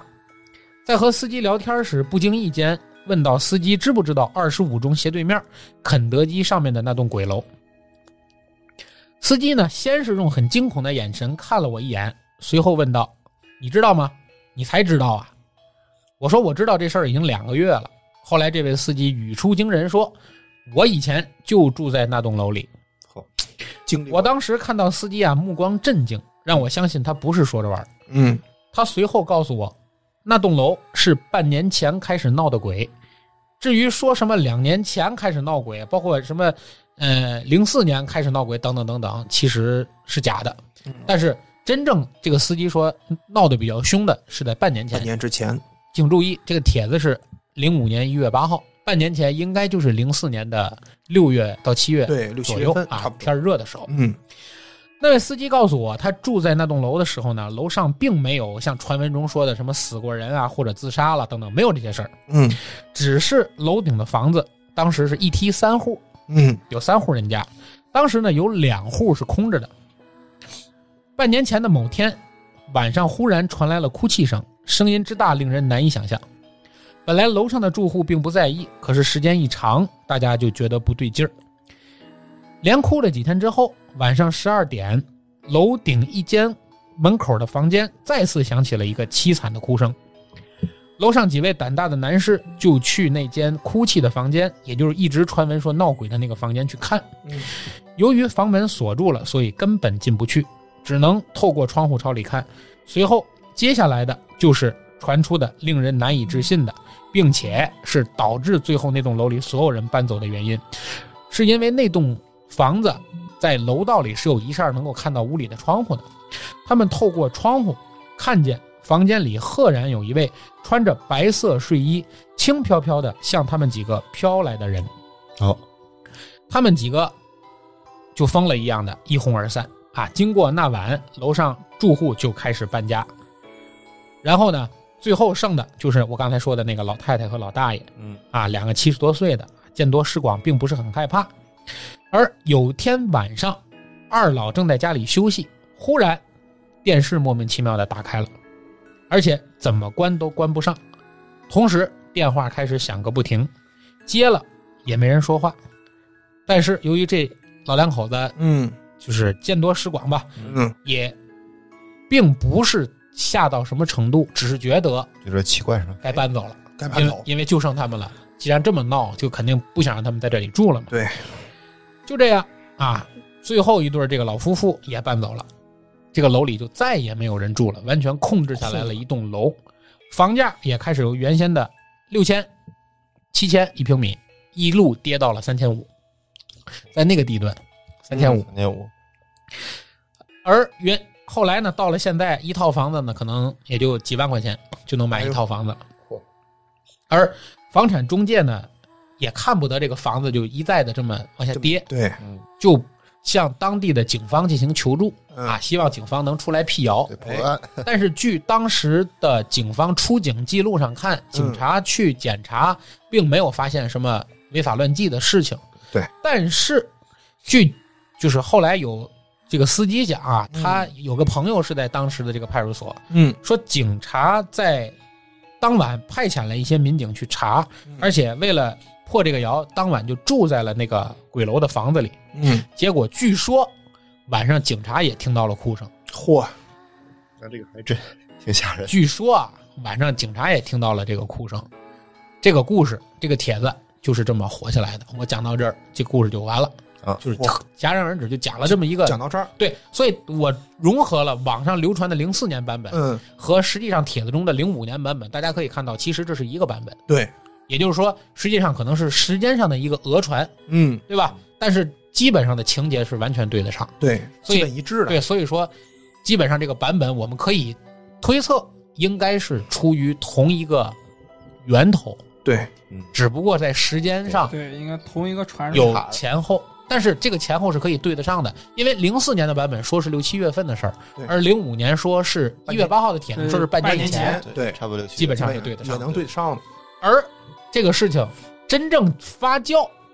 并不是这个帖子，而是我刚才说的中央十套、介入了一场调查啊，轰轰烈烈的一个调查节目。这个档节目大家现在在 B 站上嗯，还能够搜得到，还能看到，还能够搜得到。大家搜“青岛鬼楼嗯，”，应该就能看到这个这四个字，就能看到这个当时的这个节目。但是对由于呃，当时的这个信号条件啊，嗯这个对现在看起来这个清晰度画面应该清晰对度很差，对，但是已经可以不影响我们完整的去了解这个事对儿。对对，二十多分钟的一个视频，嗯，这个 CCTV 十上讲的这个青岛的鬼楼的这个话题呢，实际上是这样的。故事的主人公是四十八中的一个体育老师，因为这个四十八中的体育老师呢，这故事从哪儿起呢？就说四十八中的体育老师得知他们学校的班里的学生们，嗯，在讹传一个鬼故事，这个鬼故事就是这个著名的青岛鬼楼啊。而这个老师呢，属于不信邪的一个老师，而且这个老师呢，也是像大齐一样，平时呢也关注一些这种灵异网站，嗯也认识一些在青岛当地的这种民俗学会的这种朋友们。嗯，于是这个老师呢，本身也不信邪啊，然后呢，他在节目里因为接受采访，所以要把啊对说的高大上一点，就是为啊了对帮助学生们来扭转这种迷信思想，哎，所以呢，就组织了九十年代啊，在电视上记载的一次真正的成探活动，哎呦，还真去了，而且这一行十几人。嗯这十几人的结构呢，包括这四十八中的体育老师，嗯还包括青岛民俗协会的一些成员，嗯啊，姓刘，还采访了这个人，啊，然后呢，这个包括还有当时这个在他们这个论坛里嗯几个愿意一起去做成探的这些朋友们，一共嗯，几大位，嗯男男女女都有哎，啊，就一起去去了摸排当时的这个青岛鬼楼。嗯大家如果现在去看这个视频的话呢，可能还觉得有点喜感，因为里面大部分人讲的都是青岛话。 对你听他讲青岛话的，不 严肃，哎，你就会觉得莫名其妙，觉得黄渤是吧？就是在你眼前，但是画所以面很可爱的。对，所以也能缓解一下这个节目本身对对对营造的那种紧张气氛嗯啊。对，但是实际上是这样的，他们当时去排查嗯约在哪儿见面呢？因为这个青岛鬼楼楼下一楼是一个底商，这个底商是一家麦呃肯德基 KFC，嗯但是不是一个二十四小时营业的 KFC，嗯，所以他们大概在当天晚上日落之后，在 KFC 集结，然后准备去探秘这所鬼楼。嗯但是当他们准备进入这个鬼楼的时候，嗯，发现啊这个单元门上锁了，楼下的大单元门是给锁死的。哦，锁上了已经。所以他们呢，就是第一时间没进去，可能之前这个准备工作做的也不是特别好， 嗯，就是在这个探查方面之前可能没踩过点儿。哎，但是呢，他们随行的人里头有人带着帐篷，哦，在当所以当晚就在鬼楼楼下的门口就支了一个帐篷，帐篷准备这个连夜蹲守哎，嗯，啊，连夜蹲守。嗯这个也是当时这个类似于半纪录片形式来给他记录下来了，对对当时这个对情况啊。然后呢，这个一行人里头啊，有一个青岛大哥啊，口音特别重，节目里也有对他的采访。 嗯，当这几个人送他个外号叫大胆儿，哎，胆儿大哈，胆儿特别大。所以大家通过这个故事的描述就可以知道，就是即使你是十几个人一块儿去，其实真到那儿了，也害怕。也没人敢进 去。对，到最后，唯一敢深夜去探访鬼楼的，就是这大胆儿自己。就一个人进去了。然后这个大胆儿呢，就他是真大胆儿，他虽然没说啊，节目里没说是怎么进的这个楼，嗯但我估计肯定是破坏形式吧，对，拆了锁了，或者是翻窗户进去翻窗户的，哎，啊，对，反正就进了这个鬼楼了。一进去的第一句话，这个大胆自己接受采访是说，刚一进去，但我漏了一个细节，就当天晚上啊是青岛当天降温，哎，特别冷还而且当晚起了风。有风声。大胆翻墙进这个鬼楼，刚一进去，推开第一扇门往里一走，莫名其妙的第一件事儿就是这个门莫名其妙的叭就拍上了。这个节目里采访这个大胆，大胆说当时就这一下我天就吓坏我了。肯定吓坏了，但是我们不得不说呀，这个大胆果然胆儿大，是吧？真是他随身携带的唯一武器啊，就是一件家用电器手电筒，电筒。拿着这个手电筒微弱的光嗯，啊，因为当时伸手不见五指，肯定的。而且这个楼不知道是什么原因，所有的窗户，因为它很搬走了很长时间，这个楼空置很长时间了，嗯很多门窗有破损，嗯，而沿街的所有的玻璃莫名其妙都用红布遮上了，红布遮上了，就类似于在屋里挂了一个红帘儿，很很莫名其妙，很莫名妙，其妙，我也感觉很莫名对，其就妙。用红布给它遮上了，所以这个楼里基本上没有任何光嗯能透进来。我不知道大家有没有这个经验，就是你在漆黑一片的时候，你打着个灯，你感觉光亮是可以被黑暗所吞噬的。对，很微弱。对吧？你感觉这个光亮是可以会被黑暗所吸收，对对对，所以大胆儿就凭借着这种被吸收进来的这个微弱的灯光，嗯，就在一层一层的沿着楼梯往上走，往上走。是吧？据节目里采访那个大胆儿嗯啊说，这个楼梯因为长久没人用，积了很厚很厚的灰，对而且这个扶手啊，刚开始大胆儿因为他要摸黑儿往前走，对，他用手一摸这个扶梯，上面是厚厚的一层灰，一层灰。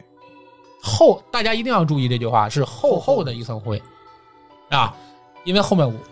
最恐怖的一个情节，也是在这个采访里有过的情节，就讲述出来的情节，跟这个灰有很大的关系啊。哇，大胆就这么一层一层的往上摸，一层一层一层，什么都没发现，嗯，悬着的心啊，就稍微嘖放松了一点儿，啊，可是当他就走到这个快到顶层的时候，就因为当时我说过，这个闹鬼是顶层闹鬼，对对对，顶层。快到顶层的时候，他就发现楼梯里赫然放着一把老式的太师椅，木椅子哎，放在这个躺椅那种，不是躺椅哎，，不是躺椅，就是正经的那个正经椅子啊叫四出头啊，啊啊！啊明白了，就是那种古对就是那种古代明式家具的那对种椅对子，对，那种啊，放在楼道里。正中间。端端正正放着一把椅子。你想，当时这个画面，如果在一个不该出现一把椅子的地方，是，突然出现了一把端端正正放的椅子，任何人第一反应都是害怕。对，是的，是的肯定这个大胆儿也也是害怕，是吧？对节目里采访他说，当时我就吓出了一身冷汗，我就感觉我的手心在出汗嗯，啊。当然他是用青岛话 说的，当时听着有点喜感，有点喜感。哎，他就吓出了一身冷汗。当时呢，他脑子里想出了一个想法，嗯，就说我过去看看这把椅子，因为椅子是个平面儿。嗯对，刚才他上楼的时候，用手摸这个扶手上一是层厚灰厚的一层灰，对，厚厚一层灰，如果这个椅子上也是厚厚的一层灰，没事儿，对，说明走之前可能跟就放这儿了。哎搬家的时候可对能就对扔了把椅子，对，对吧？他呢就打着手电筒过去一照，这个椅子清清楚楚的反射出了手电的光，是一个亮面儿。亮面儿没灰，哦，干干净净，心放那儿了，然后这个大胆儿就终于崩溃了。节目里他说扭身儿就跑，肯定跑啊，跌跌撞撞一路从楼里跑了出来，跑到了门口，遇见了一块儿来探秘的这十十个人吧。啊，看见人了，才喘出了一口气。而对他们的这个采访，嗯这个节目最诡异的地方就是这儿，嗯节目对他们的采访，尤其对这个大胆儿的访谈，嗯，戛然而止，后面就没有任何再采访大胆儿的话。节目就马上给出了两个观点，而且是用背景音给的，哎，说第一，他们分析后来这个门拍上是由于风吹的，因为当晚起风了。嗯，嗯，大胆儿用手电照那把椅子，之所以没有灰，是因为那个椅子上刷了油漆，灯照到油漆上会反光，所以是亮的。讲有点牵强啊，说实话这，你们它是背景音，大家如果看这个节目的时候就知道，这两段是没有任何采访。嗯，可是你从前面的采访可以清楚的看到，除了那个四十八中的体育老师，最后有一段采访是说：“哎呀，我到最后终于探出了鬼楼，拔出了迷信，等等等等。嗯，”是没有对于当时大胆儿的这个事件的后续的。嗯没有后续，而明显能够感觉到，在采访大胆的时候，大胆是表情是紧张和害怕的，就他他的那种害怕是真实的那种，对能理解吧？明白，对，嗯而且这件事情是 CCTV 十先做的报道，而这个节目放出了之后，嗯，据说啊，我查了一下资料，当时很多人就对这个节目产生了质疑，嗯，质疑就是我刚才说的那个问题，就是为什么既然既然后面你认为他已经破梗了，对，你为什么不让大胆儿把这个话说说出来对而你就是换换过来是你节目的背景音，对加上四十八中那个根本就没进楼的那个体育老师的一段话做结尾对描，述就是你根本就没有破这个梗。对于是不久之后，过了一段时间，更有意思的是，是 CCTV 十二有一档心理访谈类的节目，嗯，节目名字我就不说了，大家回来查。但相相信大家肯定知道，也有的人也看过嗯嗯心理访谈的节目，竟然做了一期鬼楼相关的这个事儿，也是青岛鬼楼，而采访者，呃，被采访者就是我刚才说的这个大胆儿嗯，。大胆儿，心里已经有阴影了嘛，难道是？当时采访大胆儿的方式呢是远程电话连线。嗯，当主持人把电话连线给大胆儿之后呢，大胆儿又完整的复述了一下自己那晚看到的这个故事，也聊到了这个门自动关上和看到的那把椅子上没有灰的这个事儿。嗯，可巧的是，这个节目对大胆儿的远程采访也到这儿就就结到束这儿了。了，就结束了。后面就直接由心理专家给出的解释，说是由于被采访者心里紧张害怕，而把这个恐惧给扩大了，放大化、夸张化，明白？吧？就对就就给哎，就给扩大了。嗯，这个最后总结就说世界上没有鬼，不要相信封建迷信，等等等等等等， 这个就给人的感觉啊，好像强行下结论，像是比较哎，就牵强哎比较牵强，对而且是那种类似于你拿观众当幼儿园小朋友嘛，草对不对草？地就下了这个因为结论嗯我不知道大家有没有，我不知道大家有没有这种经验，就是你如果家里真的是打一束追光，你不但可以看清清楚楚的看到灰，嗯，而且你看到的灰会比平时看到的还多。对，就是你甚至能看到漂浮在空气中，哎，颗粒，看到漂浮在空气中的 PM 二点五啊，对吧？对对对，你都能看得到，怎么可能一束光嗯打到椅子上，你看到没有灰？你觉得它是它是有灰而反光？这对个这个是解对，这是解释不通的。对是的，是的，对对对，这是对不可能的。而你如果椅子真的表面一层灰的话，它是不可能反出的光的。是的，是另外一个网上就是大家基本上总结了一下网友对于这两档节目啊 CCTV 的节目的统一的观点是：其一，对大胆所看到的奇怪现象始终没有给出一个合理的解释，嗯，只是用了一个据说的原因搪塞了一下，连一个当事人或者证明人都没有。可是别忘了，那天晚上真正进入鬼楼的人只有这嗯只有他人一个人。只有这一个人。对。其二，大胆儿无论是在 CCTV 十里的那档视频的采访，还是在后来 CCTV 十二的那档远程的电话录音，嗯描述者所描述的情景时的那种紧张和言语中的恐惧，任何人都看得出来。对对大家即使现在看那档不清晰的节目的录像的时候，都能看出来当时那个大胆儿的那种紧张的表情和那种对磕磕巴巴的那种语气语气，对，都能感受得到。可是他明明就是隐藏了一些说不出来的东西，是的，是的，解释不出来的东西。对吧？而现在这栋鬼楼呢，并没拆，还在那儿。而是被重新装修，变成了一座商务酒楼。嚯，如这个酒楼的名字呢，我也知道，就是现在变成一个快捷酒店，但是不是不是我们知名的那个快捷酒店，啊，是一个当地的快捷酒店当地的啊，本地的，啊！我今天还特意在某出差订酒店的 这个 APP 上查了一下这个酒店，嗯呃，是有还在营业，哎还在营业。虽然也不贵啊，也不贵，卖嗯不就贵是主要就是根据那个楼改的，而且在 B 站上还可以看到有这种大胆的博主啊，试水一个小女孩儿啊跟她男朋友去成探住这个酒店。录像录像了吗？哎、有有录像，录 像不能有录播像肯定啊，但是当晚对熄灯之后就没了，熄之后就没此处省略五万字。啊了。对，大家自行脑补啊。哎，如果大家有兴趣的话呢，可以去查一下，对因为这些视频都有啊对。呃，如果大家想知道它是哪个商务酒店，出差的时候想去青岛旅游和出差的时候想去体验一下呢 哎，也可以联系我们啊，我我也会告诉大家是哪个酒店啊。这个故事其实聊到这儿呢，基本上把江湖版本和电视台报道的版本都跟大家讲了。嗯，它的恐怖其实并不在于我给大家讲这个故事，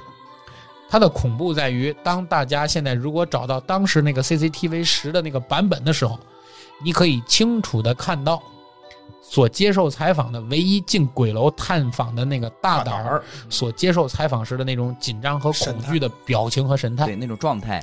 那种状态是装不出来的，装不出，来，装不出来他的，是真的经历过这个东西。对对对对，所以我很推荐大家去看一下，对对，好吧？好，哎，我的这个青岛鬼楼的故事给好大，家分享到这儿。好。呃，下面我给大家来说一下北京的劲松鬼楼。呃，劲松鬼楼啊，是咱们老北京就是传的最多的呃一个闹鬼的地方。劲松鬼楼的所在地啊，其实它真名儿叫劲松小区，也是一个居住房，是北京城里啊最大的一个住宅之一，贯穿了啊东南地段的一个二环跟三环，整条街啊也是非常的华丽，两侧的高楼啊也是高楼耸立。嗯，但你啊就是怎么也想不到，这个地方在二十年前是南城最大的乱葬岗。嚯，又是乱葬岗对，乱葬岗。而且劲松鬼楼的传闻啊，也是对，嗯也是从这儿啊被传出来的。在一九八四年啊，老北京城里发生了一件大事儿，就是大家啊都在流传着，就是李老住的那栋那栋居住楼闹鬼。嗯，但是经后调查才发现啊，其实啊，就是网上传的李老那家那栋啊，其实不是那一栋，而是啊李老住的后面那一栋。就是随着人们就大家越传越广，可能就把李老后面那栋省就直接传成李老住的那栋了。这个楼发生了什么事儿呢？就是每当天一黑，嗯，一进楼门，总能听到一些凄惨的哭声，哇，还能看到周围鬼火在闪烁，就是时不时亮一下蓝光。对嗯楼道里的灯啊也是忽暗忽明的，气氛啊特别特别的诡异。真是而且啊，这一到了夜深人静的时候啊，就是在里面的住户啊也能听到一些，就是外面特别热闹，总是有人在聊天儿。感觉总总是有人在。哎，对，有聊天儿的啊，哎，有搬家的，甚至还有打闹的。但是啊，当人们就是一开窗户，再一推窗，一发现外面的时候，就没有发现人类，而且声音也会马上骤停。那栋楼啊，刚建不久的时候，搬进去的住户大概也就只有一半儿左右。发生这事儿之后啊，楼里的住户也都差不多纷纷都搬走了，因为可能害怕也是，对比较害怕，大伙儿可能也都比较忌讳这些事情。是的，后来就只剩了个空楼。但非常奇怪的事儿啊，就是当人们搬走了之后，就感觉这个鬼好像也是搬走了一样。没对人感受了，主要是，对，就就就这个楼就显得异常的安静了。嗯，那些以前那些像突然间出来一种上面聊天的声音啊、打闹的声音啊，嗯就没有了。嗯对。于是啊，后来有一些就是实在没房住的人，又悄悄的搬回来了。嗯对，刚开始的前几天啊，还都平安无事儿，大伙儿住的可能哎还比较新奇，比较平安，比较安静。嗯，直到有一天，一个老太太啊，晚饭后就遛弯儿回来了，上楼梯的时候啊，看见家门口正对着门的时候，有一个长发披肩的女人，正对着他们家楼门。嗯，老太太很纳闷儿啊，这因为这个楼啊没来没搬来多少户儿，我也不认识呀，这对呀，啊哪对儿哪儿来的这是？对，现在便问他啊，就是说你找谁呀、你谁呀、嗯，你是干嘛来的？马冬梅，啊对， 马冬梅，你你是不是收电费的，是吧？对，然后问两边也没回应，嗯然后这老太太啊就非常纳闷儿，就一边喊屋里的就是她老伴儿，嗯一边喊她儿子名字，就一边喊一边把这女的想给她推走，因为老太要进门儿，正好堵上了门挡着口门儿儿，，嗯对，在老太太啊上前一把拉她的时候，想把她推一边儿去的时候，女人被拉了一下呢，她就慢慢的转过身来，加上这个楼道啊灯光比较昏暗，老太太看到了她的正面，老太太吓了一声，瘫痪瘫的瘫痪的坐到了地上，昏迷了过去，叫了一声啊也非常大，嗯这嗷的一嗓子，可能就把屋里的老伴儿跟他儿就子惊醒了嗯啊对都叫出来了。然后他儿子出来之后啊，发现老太太就不省人事的躺在了地上，嗯，就马上把老太太送到医院抢救去了。老太太醒了之后啊，还吓得浑身哆嗦，那可就然后就是也是可能受到了过度惊吓呀、嗯口齿口齿也不清楚嗯，就是简单的复述了一下大概是事儿的经过。就那女的转身的瞬间啊，老太太看她的长发披肩，但是说什么也看不清她的脸，只看见了那双眼，哎呦，对，感觉不像是人类的眼睛。对，真是挺可怕的。到后来啊这老太太因为可能也是受到惊吓过度，后来就瘫痪在这个床上了，起不来就了下不来床了。嗯然后啊，还整天的就疑神疑鬼，说一些就是絮絮叨叨的说一些就是嗯大伙儿都听不明白的事情。嗯对，然后啊，最后家里人也是迫于无奈，只好给送回乡下的老家进行休养。嗯后来啊，也有一个北京的人 回忆起了，就是他小时候曾经也和几个同学进入过这个劲松鬼楼啊，哦他们呢也看到过这个蓝色的火光，而且这个楼里啊也很阴森，就是你不知不觉的背后就会刮起一种冷风，啊，对，就阴风嗖嗖，对，而且啊，时不时还能听到一些猫叫，但是他们发现啊，周围并没有猫，就只能听见声儿。对，只能听见声音，还有窗户啊，因为这个楼已经好久没人住过了，嗯但是这个楼里有窗户自己开闭的声音。啊，一开一关，对，后来啊，也是这几个人可能因为胆儿小，也是只是进了门，待了一会儿就吓得跑出来了。就从那以后啊，这个劲松的鬼楼也是闹得特别特别的凶，后来也是一传十，十传百，政府啊都出面调查这件事儿。嗯各个领域的学者，还有那个专家，啊，就号称大师啊、什么大仙儿啊，对吧？也来劲松鬼楼来深入研究一下这个事情，嗯并在啊北京的晚报公开发表了大量的辟谣文章。嗯然后政府也是出面了嘛，就鼓励这些住户搬回来，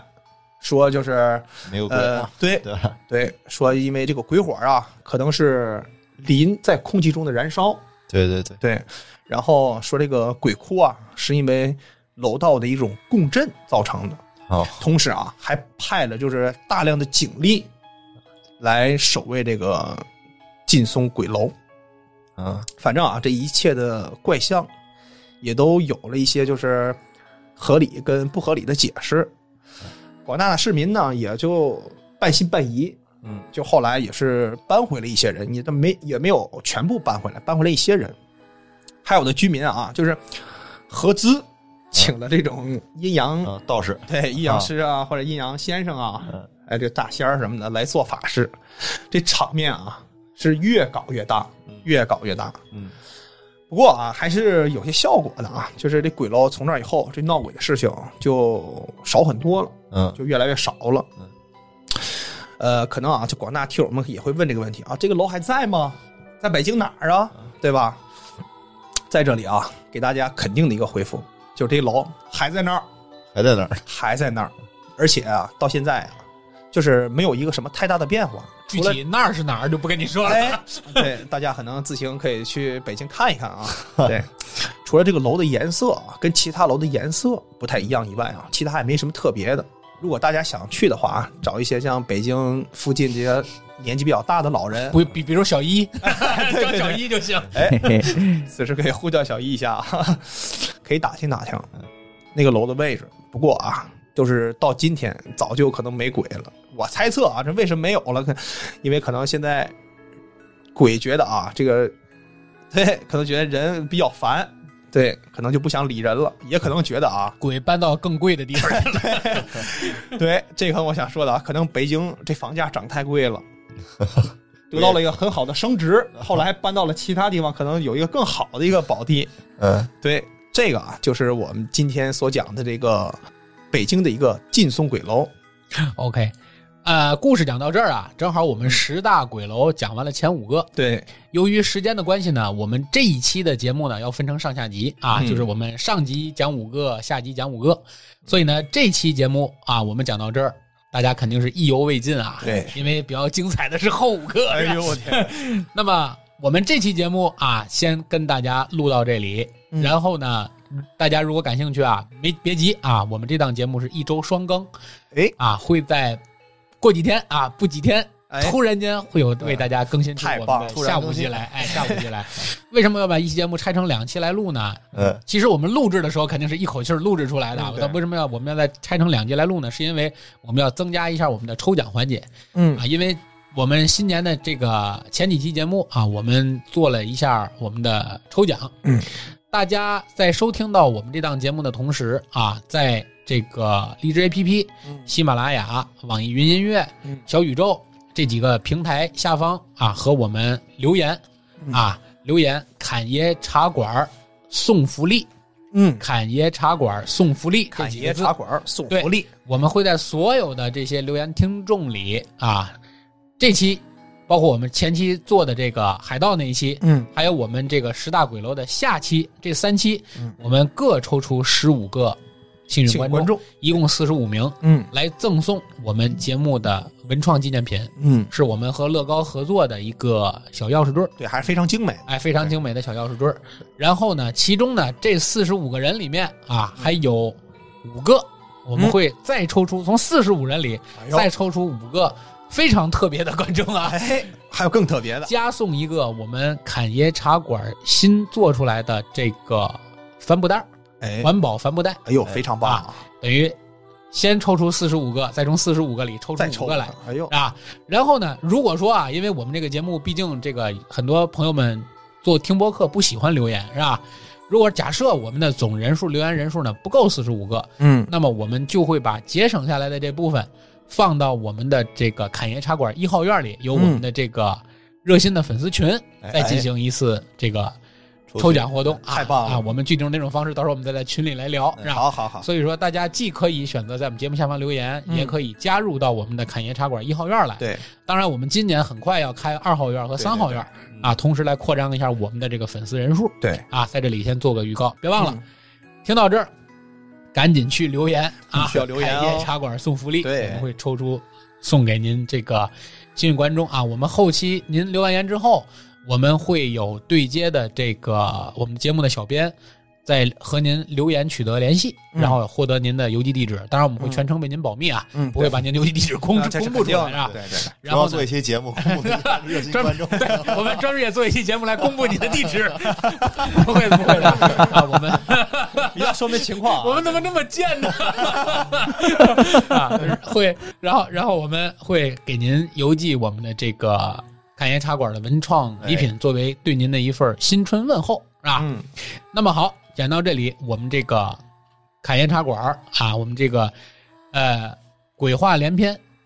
系列节目《中国十大鬼楼》的上就为大家介绍到这里，谢谢大家，我们嗯下期再见。拜拜。哎下期再见，拜拜。